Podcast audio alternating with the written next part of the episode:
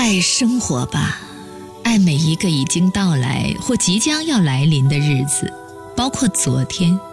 那些还在责怪我们的人，回望人生旅途，若能回眸一笑，你会发现，最动人的依旧是“缘分”二字。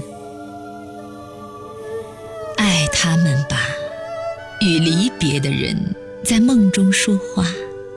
谈前世和来生，只告诉他们这个世界的美好，顺便说一说对过往的感悟，感恩生命的某个部分有他们的存在。爱未来吧，不要过分怜惜那棵快要枯萎的树，相信冬天以后，春天。一定会赐予他新的活力。我们要从大自然中有所启发，像蜜蜂采蜜，爱我们的爱人以及亲人和朋友；像朝阳爱上花草，爱明天，更爱我们的孩子，